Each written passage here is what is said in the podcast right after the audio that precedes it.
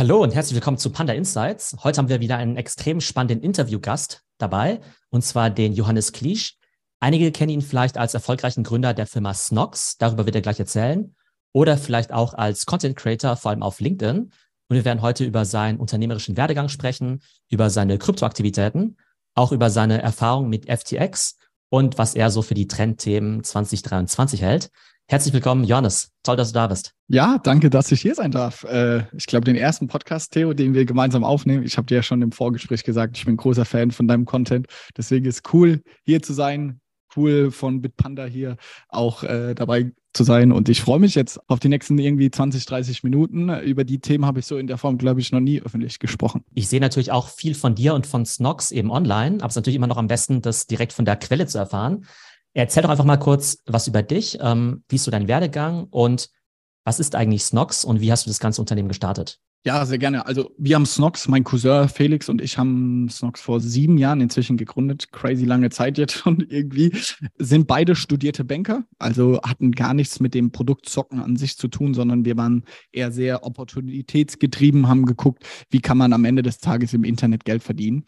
Und da fanden wir das Geschäftsmodell Amazon FBA sehr spannend. Das beruht darauf, dass du Waren zu Amazon schickst und die machen den ganzen Versand und Kundenservice am Ende des Tages für dich. Das haben wir gestartet mit dem Produkt Sneakersocken, deswegen auch der Name Snox und waren da mit, muss ich sagen, auch ab dem ersten Monat super erfolgreich. Also wir hatten da sehr Glück, dass wir zufälligerweise das richtige Produkt ausgewählt haben mit Sneakersocken haben dann im ersten Monat von 4.000 Euro Startkapital haben wir direkt 16.000 Euro Umsatz gemacht und damals für zwei Studenten war das so mindblowing. Wir hatten die Dollarzeichen in den Augen und dann ging es über die Jahre hinweg so weiter, dass wir einen Kredit aufgenommen haben, haben dann mehr Produkte gelauncht und so weiter, so dass wir heute im Jahr irgendwie 2023 stehen, dass wir 130 Vollzeitleute sind und äh, letztes Jahr haben wir knapp unter 60 Millionen Euro Nettoumsatz gemacht.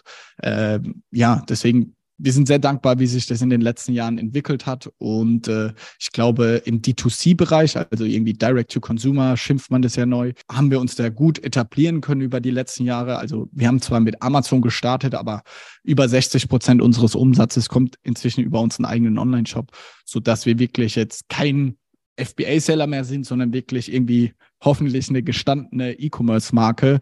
Und äh, da soll die Reise hoffentlich jetzt auch in den nächsten Jahren noch so weitergehen. Das muss man sich mal auf der Zunge zergehen lassen. Innerhalb von nur sieben Jahren 60 Millionen Euro Umsatz und 130 Mitarbeiter. Also absoluter Wahnsinn, wie ihr das Ganze eben auch skaliert habt.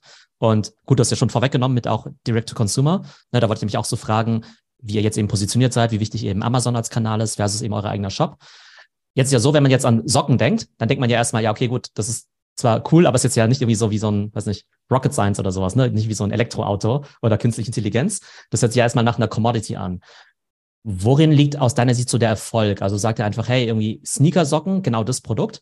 Das gab es in der Form noch nicht. Macht ihr einfach eine bessere Qualität? Seid einfach besser in Marketing und Branding? Was sind so die Haupterfolgstreiber? Mit dem letzten würde ich anfangen. Also die ersten zwei, drei Jahre sind wir unfassbar stark gewachsen, dass wir verstanden haben, wie Amazon funktioniert. Also wir haben es hinbekommen, dass man, wenn man irgendwie Sneakersocken eingibt, dass das Snox sehr weit oben äh, erscheint.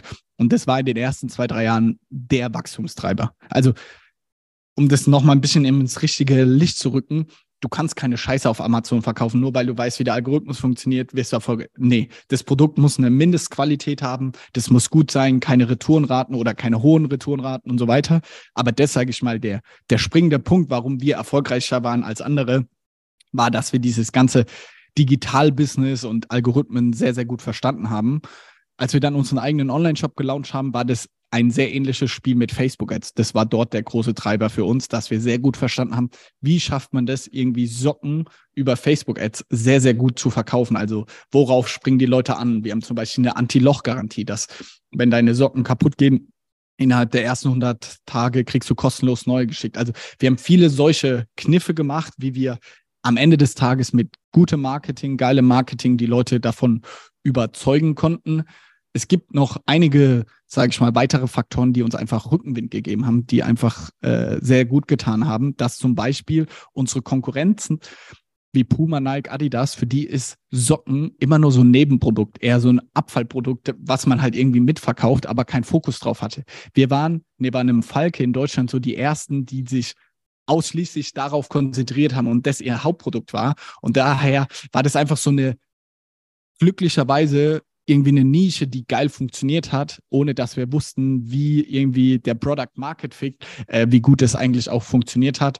Und deswegen hatten wir da viele einfach auch Rückenwinde, die uns sehr gut getan haben. Zusätzlich irgendwie noch der Sneaker-Hype. Also irgendwie jeder trägt in den letzten Jahren trägt nur noch Sneaker und braucht deswegen irgendwie Sneakersocken. Also viele Sachen, wofür ich auch unglaublich dankbar bin, äh, wo wir einfach auch Glück hatten. Aber am Ende des Tages, glaube ich, war der größte, wenn ich mich auf eins konzentrieren müsste, irgendwie richtig geiles Marketing. Du hast ja gerade schon Sneaker-Hype gesagt. Ich finde, passend zum Sneaker-Hype, oder wichtig ist ja auch noch, dass die Leute dann ja tendenziell ja kürzere Hosen tragen einfach, ne? Dass dann eben auch die Knöchel frei sind, ne? Dann normalerweise, jetzt wird's ja gerade ein bisschen wärmer, dann sagst du, ja klar, wenn ich kurze Hosen trage, dann brauche ich halt irgendwie Sneaker und Sneakersocken dazu.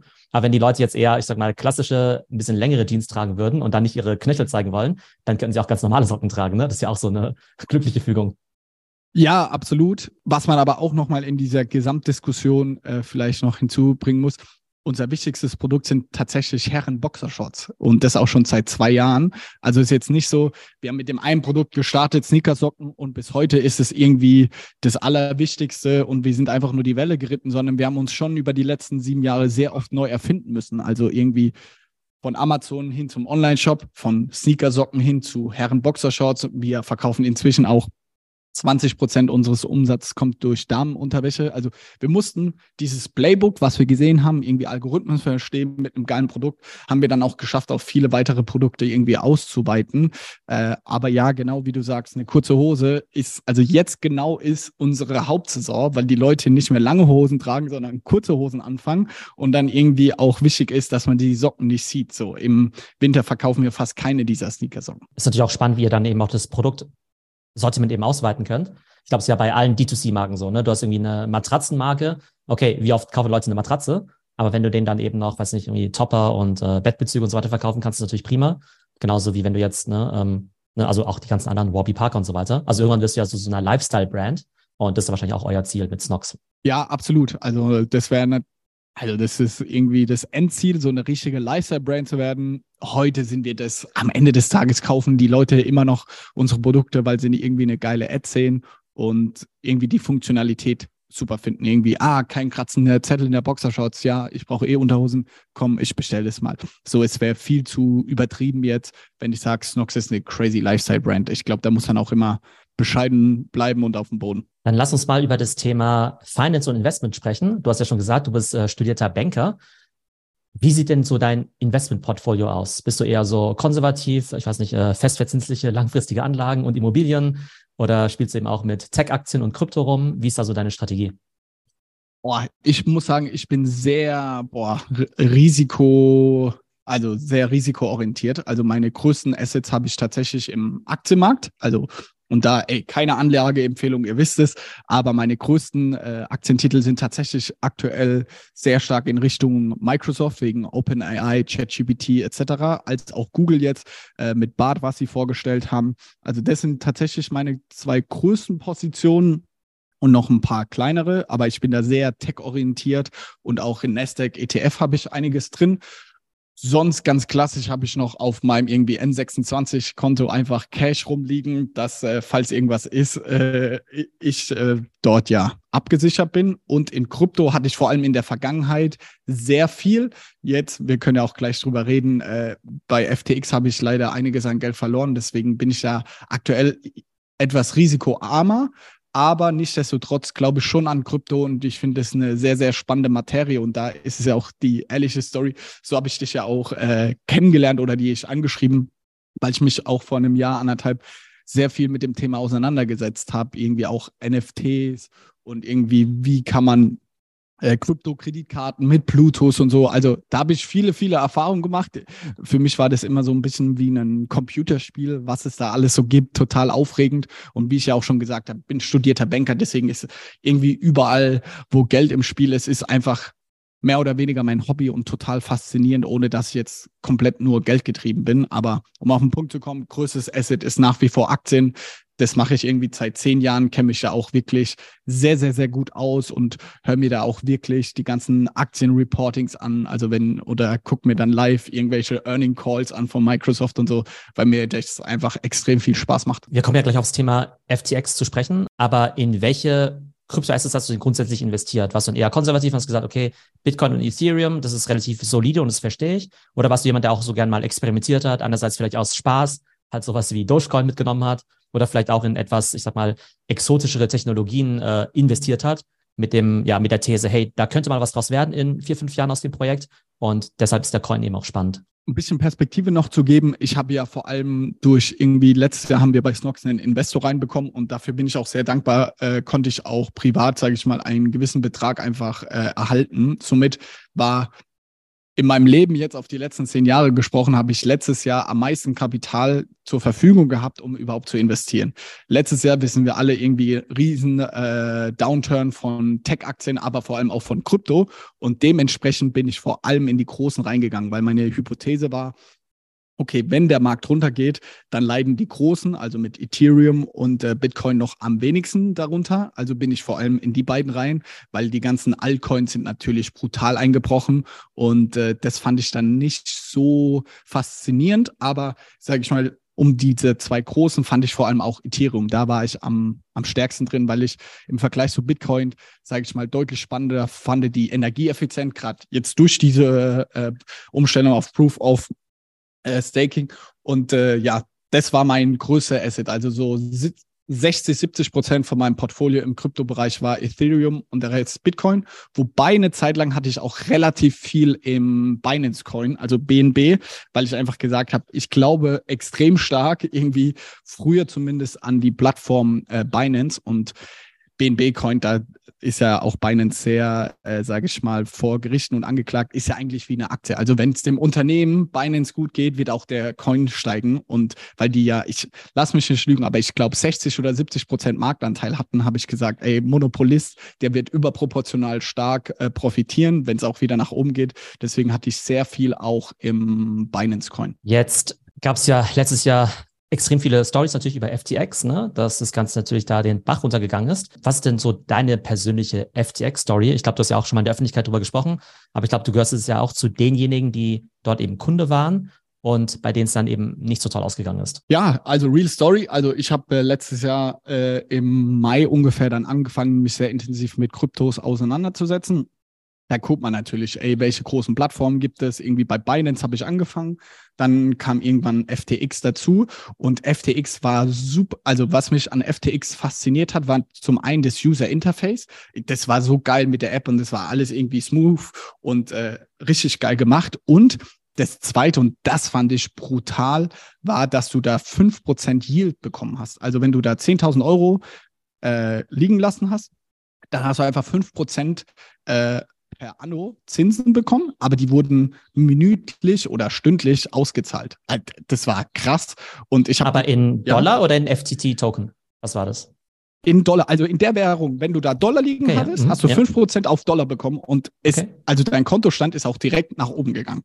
Und es war jetzt nicht wie bei anderen irgendwie, wie du gesagt hast, im FTT-Token oder bei Binance in BNB, sondern es war wirklich in der, also auch Fiat-Währungen, und das war für mich crazy. Und dann habe ich irgendwie mit 10.000 Euro angefangen.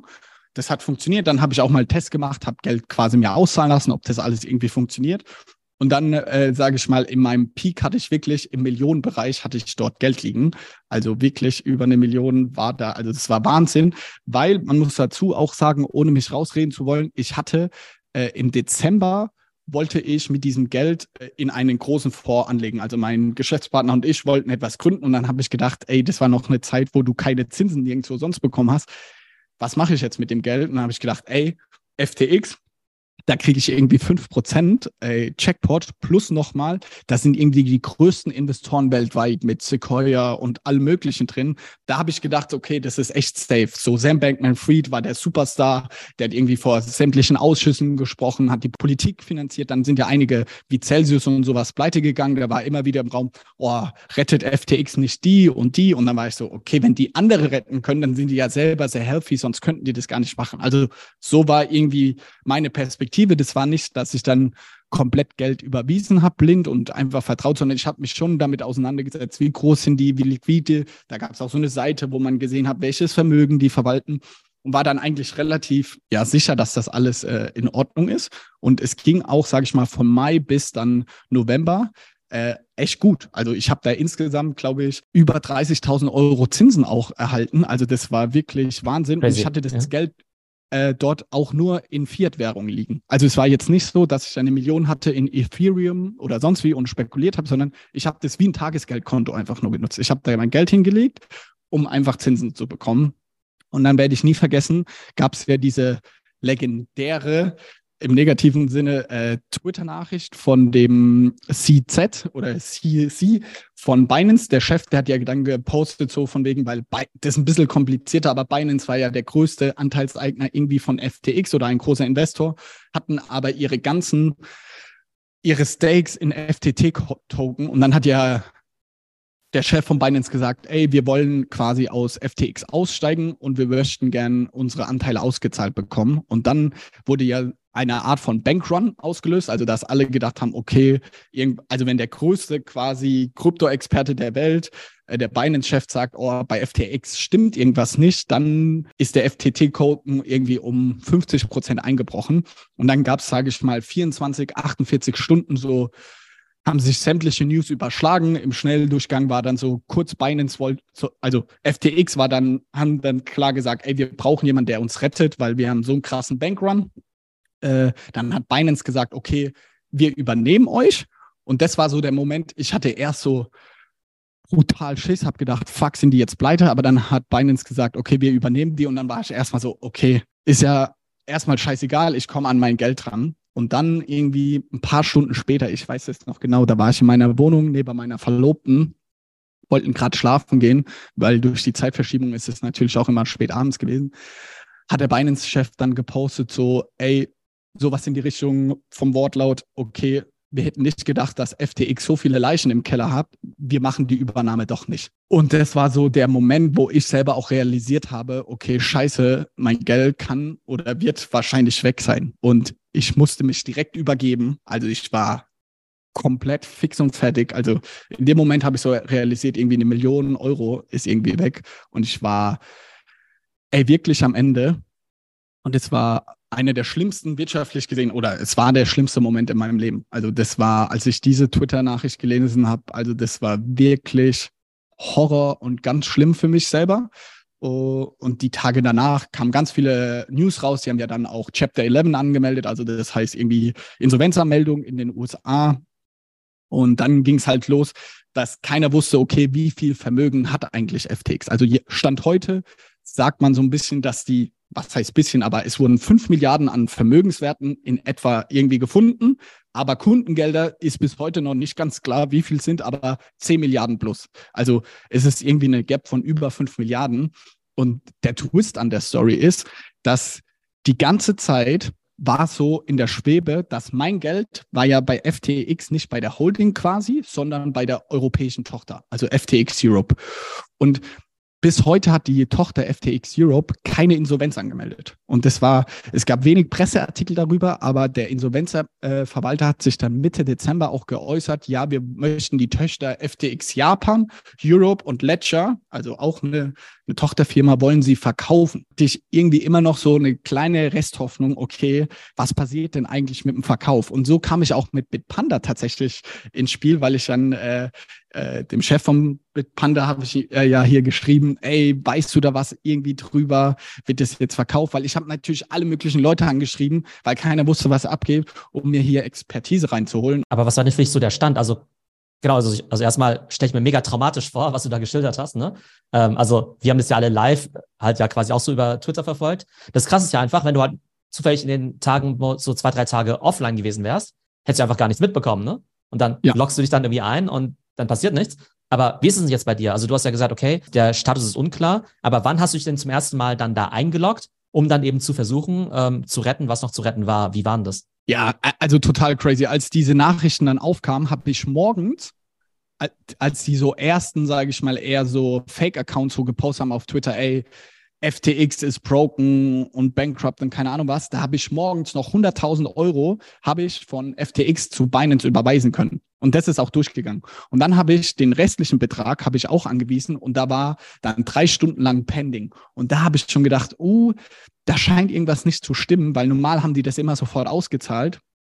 Und jetzt ist es schon seit drei Stunden pending, da geht nichts. Also man konnte sich am ersten Tag noch komplett normal einloggen und dann am, nach zwei, drei Tagen ist dein Konto, deine Summe, die du hattest, einfach auf Null gegangen. Also du konntest dich noch einloggen, aber dann ist okay. es krass. Von der Million stand da auf einmal 0 Euro. Und das war, muss ich sagen, so der zweitschlimmste Moment nach diesem Twitter-Vorfall, wo es mir emotional so, ich weiß noch, meine Verlobte saß auf der Couch und ich so am Laptop am Tisch und war so, ey Schatz, hier steht einfach 0 Euro. Also da war dann nochmal so, what the fuck? Ich kann mich nicht, also man kann sich einloggen, aber das ist so, als wäre dein Account einfach Zero wert. Und das war so, what the fuck? Also es hat so zwei, drei Tage gedauert, dass nichts mehr ging. In dieser Zeit zwischen dem ersten Tag und dem dritten Tag war es krass, äh, äh dass man brutal traden konnte. Also es konnte es noch kaufen und verkaufen, ganz normal. Und es war krass, wie hoch der Spread war. Also der Bitcoin-Kurs war, sage ich mal, 25.000 Euro aber auf FTX war der 32.000 Euro, weil die Leute dann irgendwie panisch versucht haben, noch irgendwie ihre Währung umzutauschen und damit an irgendeinem Bitcoin-Wallet noch ihre Sachen abzuheben. Also es war Chaos, es war crazy, aber nach zwei, drei Tagen war wirklich auf deinem Account, müsst ihr euch vorstellen, wie auf eurem Bankkonto, wenn da statt eine Million auf einmal 0 Euro stand. Wie ist da jetzt die Situation? Hast du jetzt eine Art Forderung gegenüber FTX Europe oder wie wird das Ganze aufgelöst? Ähm, Rechnest du noch damit oder hast du es schon innerlich abgeschrieben? Also wie ist da die Situation? Ja, jetzt kommt vielleicht auch, äh, wir haben jetzt über die schlimmen Sachen geredet, jetzt kommt vielleicht der positive Plot-Twist. Also international ist es so, dass du, wenn du bei FTX Kunde warst, musst du deine Forderung quasi da einreichen, lustigerweise auch per Brief. Du kannst es nicht per Mail machen, du musst einen Brief an FTX in die USA schicken. Aber am 31. März diesen Jahres bin ich morgens aufgewacht es war ein Donnerstag, es war der 30. hatte ich eine E-Mail im Postfach von den zyprischen Behörden im Name von FTX, dass sie geschrieben haben, und das war wirklich so, da habe ich wieder Tränen in den Augen bekommen, dass sie geschrieben haben, sinngemäß, FTX Europe war eine Tochter von FTX und weil die den europäischen Regularien unterliegen, an dem Stichtag, wo das passiert ist, hat äh, Zypern alle Kundengelder von FTX Europe Kunden eingefroren und quasi auf separate Konten überwiesen und das ganze Geld scheint noch da zu sein. Also. Oh, wow. Ja, also das ist total krank und ich war so, okay, was ist da los? Und die haben eine separate Webseite jetzt eingerichtet, ftxeurope.de, irgendwie sowas, äh, mit PwC zusammen. Und da hast du dann wirklich den Betrag, der dir zusteht, gesehen und du musst es jetzt nochmal KYC machen, also irgendwie legitimieren, dass du das wirklich auch bist, dem das Geld zusteht und einige Beweise bringen und so. Und äh, jetzt soll es in den nächsten Wochen das Geld tatsächlich in voller Höhe für europäische Kunden ausgezahlt werden. Und das Gleiche, was mir wirklich Hoffnung macht, ist im Februar auch mit den japanischen Kunden. FTX Japan äh, passiert. Daher toi toi toi, dass es auch wirklich äh, mit Europa so klappt. Aber ich warte jetzt seit zwei Monaten auf weitere Informationen. Es kann sein, dass es klappt. Es kann sein, dass es nicht klappt. Wir alle hängen hier in der Luft und keiner weiß auch, wie es jetzt wirklich weitergeht. Oh, Wahnsinn. Ich hoffe natürlich mal, dass es gut für dich ausgeht. Aber es ist dann ja schon krass, dass dann äh, eben die, ne, also die, die Behörden und so weiter, die werden ja immer viel gescholten, ne, für die Regulierung und so. Aber dass sie dann eben so schnell reagieren können und tatsächlich alle Assets dann einfrieren können, ist ja schon eine starke Sache brutal. Und da muss ich auch wirklich sagen, ich bin sehr, sehr dankbar. Man schimpft ja irgendwie Europa und äh, administrative Sachen und so. Aber wie geil ist es? Toi, toi, toi, dass ich das Geld wirklich irgendwann wieder bekomme. Äh, ich hätte niemals damit gerechnet. Aber wenn das so kommen sollte, dann habe ich das quasi nur Regularien irgendwie zu verdanken. So in anderen Bereichen hört man ja immer Horror-Stories, wie langsam die alles machen und so weiter. Aber hier kann das wir wirklich meinen persönlichen Arsch retten. Aber zwischen der FTX-Pleite und jetzt dieser E-Mail aus Zypern, da sind ja doch irgendwie, weiß nicht, vier, sechs Monate vergangen, ne? Wie war das da in der Zwischenzeit für dich? Hattest du das schon komplett abgeschrieben oder wie hast du dann über das Thema ja. nachgedacht? Also emotional, ich habe das komplett abgeschrieben. Muss auch sagen, dass es mich natürlich extrem mitgenommen hat. Und meine Verlobte musste, glaube ich, auch darunter leiden, wie schlecht ich gelaunt war. Und äh, ja, ey, das macht was mit dir, wenn du so viel Geld verlierst. Aber ich war komplett insofern drüber hinweg. Also bestimmt irgendwie unterbewusst hat es mich immer noch getriggert und genervt, aber ich war so, okay, ich krieg's nicht mehr, du musst jetzt weitermachen. Ich hab, wollte meine Forderung dann gemeinsam mit einem Anwalt anmelden. Ja, aber ich habe äh, damit gerechnet, dass ich nahezu keinen Cent mehr bekomme. Äh, und selbst wenn man einen Cent bekommt, sage ich mal, in so einem normalen Insolvenzverfahren mit den USA, das dauert zwei, drei Jahre. Also äh, ich war da schon komplett emotional und äh, vom Kopf her komplett raus aus dem Thema. Jetzt ist es ja vielen Leuten so ergangen wie dir, dass sie gesagt haben, hey, FTX klingt ja eigentlich erstmal extrem seriös, Top-Investoren drin, irgendwie Sequoia, dann natürlich auch äh, krasse, was nicht, was nicht, Testimonials und Tom Brady und so weiter. Das hört sich ja erstmal mega seriös an. Jetzt im Nachhinein ist man natürlich immer schlauer, aber jetzt denkt man natürlich schon, hm, eine Firma, die auf den Bahamas angemeldet ist, ja schon so ein bisschen strange. Auch wenn jetzt natürlich die europäische Tochter dann ja ähm, ne, dann hier ähm, angesiedelt war. Wie gehst du jetzt in Zukunft mit dem Thema um? Also, oder vielleicht auch dein, vielleicht auch dein Tipp, vielleicht auch an Krypto-Investoren. Also, wonach sollten die jetzt Ausschau halten, wenn sie jetzt nach einer seriösen Plattform suchen? Denn offenbar sind ja die bekannten Investoren oder Testimonials ja nicht sicher genug. Ja, absolut. Also, das war ein crazy Learning für mich und Klar, Cold Wallets sind, glaube ich, immer, äh, ich weiß gar nicht, wie krass die Sales von Ledger und allen möglichen durch die Decke gegangen sind, aber das ist nach wie vor einfach die, ja, die beste Variante. Und wenn man, du musst ja irgendwo auch die Kryptowährungen kaufen und da sollte man vor allem einfach auf europäische Plattformen setzen. Also nur weil FTX Europe irgendwie europäisch reguliert war und irgendwie keine äh, da Umwege gegangen ist über Bahamas oder sonst was, nur deswegen habe ich überhaupt die Chance, dass mein Geld noch da sein könnte. Also wenn ich heute Krypto kaufen würde, dann auf jeden Fall auf irgendeiner europäischen Plattform und nicht einer europäischen Brand, die aber eigentlich ihren Firmensitz wo ganz anders hat, weil das gibt es ja auch, sondern wirklich eine europäische Plattform. Und was ich zum Beispiel auch krass fand, ist, ich glaube, die New Bank war es, irgendwie auch ein Berliner Startup, die haben mit Celsius zusammen kooperiert und als Celsius pleite gegangen sind, haben auch die New Banken, äh, ein, Kunden einiges an Geld verloren. Also ich glaube, da ist mein Learning, sich viel stärker auseinanderzusetzen. Wo kaufe ich denn meine Kryptos und wo sind die reguliert? Und gerade bei Bitpanda ist es halt geil, die, die sitzen in Europa, sind dadurch reguliert. Das ist halt viel, viel sicherer. Und das zweite größte Learning war, sich überhaupt nicht von irgendwelchen Zinsen oder so verleiten lassen. Das war mein größter Fehler. Nur weil ich 5% Zinsen bei FTX bekommen habe, habe ich es bei FTX liegen lassen und nicht auf einen Cold Wallet irgendwie gezogen oder sonst was. Aber der Trade-off, das Risiko war mir gar nicht bewusst. Also wie hoch die Wahrscheinlichkeit auch eines komplett Totalverlustes ist. Und das wurde mir erst da bewusst. Äh, ja, und im Kryptobereich ist es halt nicht wie im Bankenbereich, wo irgendwie too big to fall ist, weil siehe Credit Suisse oder Silicon Valley Bank, wenn da ein Bankrun ist, da ist die Regierung da. Bei FTX ist auch gut, dass sie da nicht eingegriffen sind, aber da hilft natürlich keiner, wenn die auf den Bahamas irgendwie reguliert sind. Ich meine, das Ding ist ja, dass alle diese Themen, egal ob äh, Krypto oder das ganze Personal Finance Thema, ich finde, das ist halt für uns alle noch, ich sag mal, relativ neu, ne? Das heißt, da muss man ja erstmal schauen, welche Player etablieren sich dort. Und ähm, ich finde auch gerade, wenn man ein junger Mensch ist, ne, dann ist man ja nicht so ein abgezockter Finanzprofi, der genau weiß, wie die Dinge so funktionieren. Ähm, mein Takeaway ist natürlich einerseits auch total so dieses, ähm, richtig eben Research betreiben, eben wirklich sich die Mühe zu machen auch und zu sagen, was steckt eigentlich hinter dem Unternehmen, wo ist es angesiedelt, ist es reguliert, ja oder nein, hat es eben eine BaFin-Lizenz, ähnlich wie so ein Bitpanda?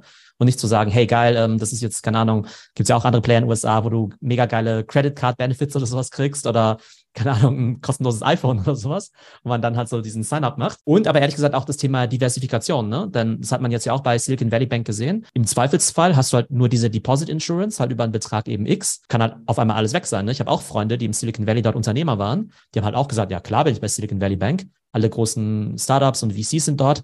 Klar kann ich dort meine, keine Ahnung, zwei, fünf, zehn Millionen irgendwie lassen. Jetzt haben die das Ganze natürlich auch auf mehrere Banken aufgesplittet, um da einfach so ein bisschen stärker zu diversifizieren. Ja, das ist krass. Ich glaube, uns allen wurde das jetzt erstmal bewusst durch diese ganzen Vorfälle in den letzten 12, 18 Monaten. Und da irgendwie alte Börsen, weil es halt genau was du gesagt hast, diversifizieren ist da das A und O. Und ich glaube, durch diese geilen Wirtschaftsjahre in den letzten fünf bis zehn Jahren haben wir uns da alle irgendwie blenden lassen. Und da habe ich einen riesengroßen Fehler gemacht. Das kann man nicht anders sagen. Also das ist mir auch wichtig in diesem ganzen Zusammenhang zu sagen, ich will mich da nicht rausreden. Das, ich selber habe die Entscheidung getroffen, ich habe das gemacht. So, ich will mich da auch nicht als Opfer darstellen oder so, sondern es war mein Fehler und ich habe da einfach Scheiße gebaut. Ich meine, das eine ist ja, wenn, klar, es so richtig kriminelle Energie gibt, wie jetzt bei so einem Sam Bankman-Fried oder so, ne? Das ist ja irgendwie eine Sache. Das kann man ja vielleicht auch nicht immer hundertprozentig äh, ausschließen, ne? Also es kann ja alles irgendwie sauer aussehen, und dann gibt's ja trotzdem Betrüger. Aber ich finde, gerade bei solchen Sachen, wo es halt so krasse Incentives gibt, ich glaube, da muss man halt doch noch mal ein bisschen länger nachdenken und sagen, hey, ähm, okay, irgendwie voll geil, aber wo kommt das jetzt eigentlich her? Also irgendwie das Geld kann, kommt ja auch nicht von alleine irgendwie auf die Welt, ne? Also if it's too good to be true, dann stimmt's wahrscheinlich auch nicht. Und wenn die halt ja. irgendwelche Dinge jetzt irgendwie, weiß nicht, da gibt's ja noch andere Sachen, irgendwie so DeFi-Sachen mit so 10% Zinsen oder 15% Zinsen oder sowas, dann so, ja, okay, gut, aber wie verdienen die eigentlich ihre Kohle? Das kann doch irgendwie nicht sein. Und ich glaube, spätestens da muss man dann wahrscheinlich auch sagen, okay, ähm, entweder, dass halt die Alarmglocken irgendwie schrillen oder dass man sagt, okay, gut, mir ist es nicht so ganz geheuer, ich kann da mal so ein bisschen was reinstecken, aber natürlich jetzt nicht irgendwie meine ganze Kohle oder mein gesamtes äh, Krypto-Portfolio. Ja, sehe ich genauso wie du. Also ich habe da auch so Sachen gemacht wie eine Bluetooth-Kreditkarte, da kriegst du irgendwie 8% Cashback. Also wie kann das funktionieren, dass sie 8% Cashback, die haben irgendwie nur einen Token, den sie selber halt nichts in der Produktion kostet. Also das ist wirklich der Tipp. Im Krypto, DeFi und den ganzen Bereich, da gibt es so viele Sachen, genau wie du es gesagt hast. Wenn es so schön ist, um wahr zu sein, dann lass es die lieber direkt gleich. Also da bin ich selber, echt habe ich mich verleiten lassen von auf den ersten Blick irgendwie geilen Konditionen, geilen Zinsen, habe ich gedacht, wow, was geht denn hier ab? Äh, aber siehst du, es ist alles immer ein Trade-off zwischen irgendwie Risiko und Mehrwert. Und ich glaube, was man eben auch sehen kann, also wir hatten ja im Bitpanda-Podcast ja schon öfter auch über das Thema Regulierung gesprochen, dass Bitpanda dann natürlich auch Vorreiter ist. Also klar, das ist jetzt auch ein Bitpanda-Content-Format, heben wir natürlich auch hervor, was Bitpanda gut gemacht hat. Aber obwohl, ob es jetzt Bitpanda ist oder auch Player in den USA, es gibt eben einfach manche Companies, die nehmen das Thema Regulierung sehr ernst weil sie eben auch langfristig am Markt aktiv sein wollen. Und natürlich ist es halt erstmal die ersten paar Jahre voll nervig, weil du einfach bestimmte Sachen nicht machen darfst oder halt vielleicht nicht so aggressiv ins Marketing gehen kannst, wie eben die Player, die sich nicht dran halten. Es steht natürlich auch total viel Arbeit dahinter und auch Kosten, diese ganzen Lizenzen zu beantragen, sich gerade noch in der EU auch noch an die Regularien eben von jedem Land eben zu halten, was ja auch nochmal komplexer ist, als jetzt nur im amerikanischen Markt sich an die Regeln zu halten. Aber ich denke, langfristig zahlt sich das auf jeden Fall aus, eben sowohl für die äh, Unternehmen als auch natürlich für die Kunden. Und von daher finde ich es eben, ja, einerseits super, dass Bitpanda da jetzt eben schon immer ja sehr viel investiert hat, aber natürlich auch schade, dass es eben Cases gab, wie jetzt eben bei dir, aber zumindest scheint es ja so, als dass du vielleicht noch mal mit einem blauen Auge davon kommst. Also wir drücken auf jeden Fall mal die Daumen. Ja, sehe ich genauso. Also jetzt mal unabhängig von mir als Privatperson, glaube ich, war es so eine Marktbereinigung für den Gesamtmarkt super gut. Also ich glaube, das hat ja auch viel Positives verändert im Kryptobereich. Kurzfristig nicht, weil jetzt noch mehr Misstrauen und so da ist, aber irgendwie so blöd äh, und abgedroschen sich das anhört, aber Karma ist a bitch. Also irgendwann holt dich das halt ein, wenn du Betrüger bist oder irgendwie falsche Sachen machst. Und am meisten Bauchschmerzen da in die Richtung habe ich halt in Richtung Binance, muss ich ehrlich zugeben. Die sind so ein Monopolist und die sind halt genauso. Die sind, die haben, ich weiß nicht, 20 Mal schon ihren Firmensitz gewechselt und schlängeln sich dadurch alle Regulatorien durch. Und das finde ich sehr schade, dass so der größte Player, so das Vorbild, sich da ja nicht an die offiziellen irgendwie Spielregeln hält. Und da finde ich so jemand wie Bitpanda oder auch Coinbase machen das sehr positiv vor, auch wenn Coinbase zum Beispiel jetzt auch wieder eine Riesenklage am Hals hat. Also das ist alles sehr, sehr undurchsichtig und äh, daher finde ich das geil, dass Bitpanda da so BaFin reguliert, so die höchsten Regularien, alles nachgeht, weil die anderen irgendwie hat man nicht das Gefühl, dass die trotz des FTX-Crashes da krass viel draus gelernt haben. Lass uns doch jetzt mal noch einen Ausblick wagen auf den Rest des Jahres 2023. Was steht für dich noch an an spannenden Themen? Also entweder auf Snox Seite oder auch sonst so, was du gerade so im ja, Bereich Entrepreneurship oder vielleicht auch im Tech-Bereich siehst? Klar ist das Thema AI irgendwie gerade allgegenwärtig, sowohl irgendwie in meiner privaten äh, Geldanlage, aber auch bei Snox. Also wir haben jemanden Vollzeit für AI angestellt und gucken gerade wie wir die Unternehmensprozesse irgendwie optimieren können mit Hilfe von AI. Und ich finde es auch total spannend und ich bin da schon auch tief im Thema drin, weil mich das sehr interessiert. Des Weiteren einfach, glaube ich, als E-Commerce-Unternehmen weiterhin irgendwie durch die Wirtschaftskrise zu kommen. Man darf irgendwie nicht vergessen, dass auch solche E-Commerce-Titel äh, wie About You oder Zalando irgendwie 50 bis 70 Prozent ihrer Market Cap verloren haben und oder noch mehr. Äh, es ist einfach gerade sehr, sehr harte und schwierige Zeiten für unsere Branche. Auch hier, ich will mich nicht als Opfer darstellen. Davor hatten wir irgendwie sechs, sieben Jahre nur Rückenwind und jetzt haben wir einfach Gegenwind und da geht es jetzt einfach darum, bis Ende des Jahres das hoffentlich durchzustehen, um dann im nächsten Jahr, dass die Gesamtmarktsituation irgendwie wieder deutlich positiver ist. Aber ah, das sind so, würde ich sagen, die Themen, mit denen ich mich aktuell sehr, sehr intensiv beschäftige. Und Einsatzmöglichkeiten von AI, also was wäre da aus deiner Sicht spannend? Ist es dann eher so äh, Kreation von Marketingmaterialien oder eher solche Sachen wie interne Prozesse oder Customer Service? Wo siehst du da die besten Einsatzmöglichkeiten? Also Customer Service macht schon heute ein Drittel ein Chatbot unserer ganzen Serviceanfragen. Den haben wir jetzt gerade im Februar gelauncht. Also wenn man hier zuhört, Customer Service mit ChatGPT oder auch anderen Modellen äh, geht schon sehr, sehr, sehr gut. Also das ist schon sehr pragmatisch und kann man direkt umsetzen. Auf der anderen Seite nutzen wir es vor allem in Richtung Content, schriftliche Content-Erstellung. Also LinkedIn-Beiträge, Slack-Nachrichten, aber auch unsere ganzen Produkttexte für Amazon, Zalando und unserem eigenen Online-Shop. Da bauen wir gerade ein großes Modell, dass das äh, sehr schnell und einfach funktioniert. Und das klappt schon das ganze Thema in Richtung so mit Journey, also Bilderstellung mit AI, das ist schon cool, was da alles geht. Und DALL-E, jeder kennt irgendwie diese ganzen Papstbilder, die viral gegangen sind. Und das ist schon beeindruckend, aber so, dass du wirklich an den Endkunden eine Marketingaktion damit machen kannst, das sehen wir aktuell noch nicht. Also das dauert noch sechs bis zwölf Monate, dass du dann schreiben kannst, zeige mir die Snox Boxer Shorts irgendwie hinter blauen Hintergrund in einer lilanen Farbe und so, dass es wirklich Werbematerialien sind, mit denen du werben kannst. Das sehen wir aktuell noch nicht. Also haben wir viel rumprobiert, geht nicht, sondern mein Tipp ist da ganz konkret. Konzentriert euch alles, was ihr in der Firma bisher mit reinem Text macht, da ist irgendwie ChatGPT vor und vielleicht jetzt Bart, wenn es nach Europa kommt, schon sehr, sehr gut drin. Und das, da kann man schon heute bestimmt 20 bis 30 Prozent äh, damit umsetzen. Okay, klasse. Ja, dann vielen Dank, Johannes, für deine Einschätzung. Genau, fand ich super spannend, mehr über deine Company zu erfahren, ne, weil ich es ja bislang immer nur so indirekt mitbekommen habe. Und vielen Dank vor allem auch über deine ja auch sehr ehrliche Einschätzung zu der ganzen FTX-Geschichte, wo du ja auf der einen Seite gesagt hast, okay, gut, ähm, ich bin da in eine schlimme Situation reingekommen, für die du zum Teil ja, also ne, zum größten Teil ja nichts konntest, ähm, dadurch, dass da eben einfach betrügerische Sachen dahinter steckten. Aber du hast ja auch ganz klar gesagt, hey, also manche Sachen hätten dir vielleicht auch einfach auffallen können oder da hättest du auch einfach misstrauisch werden können. Von daher, äh, ja, ehrt es dich natürlich, dass du da auch so einen Teil äh, mit sozusagen auf deine eigene Kappe nimmst. Ja, also am Ende des Tages, ich habe die Entscheidung getroffen, ich wiederhole mich da und ich will mich hier, dass ich überhaupt zu so einem äh, Verbögen kommen durfte, äh, um das anzulegen. Dafür bin ich einfach sehr dankbar und deswegen will ich mich da überhaupt nicht beschweren. Aber für mich persönlich war es natürlich wirtschaftlich gesehen die schlimmste Phase, diese ganze Ungewissheit und auch jetzt schlafe ich manchmal abends unruhig, weil ich jeden Morgen dreimal reinschaue, ob jetzt endlich irgendwelche News davon gibt, äh, dass, ob ich mein Geld wiederbekomme. Let's see, vielleicht sehen wir uns ja in dem Jahr wieder. Dann kann ich die Geschichte dann hoffentlich positiv vollenden. Genau, da drücken auf jeden Fall die Daumen. Vielen Dank, Johannes. Danke dir. Ciao, ciao. Ciao. Und ganz wichtig noch unser Disclaimer.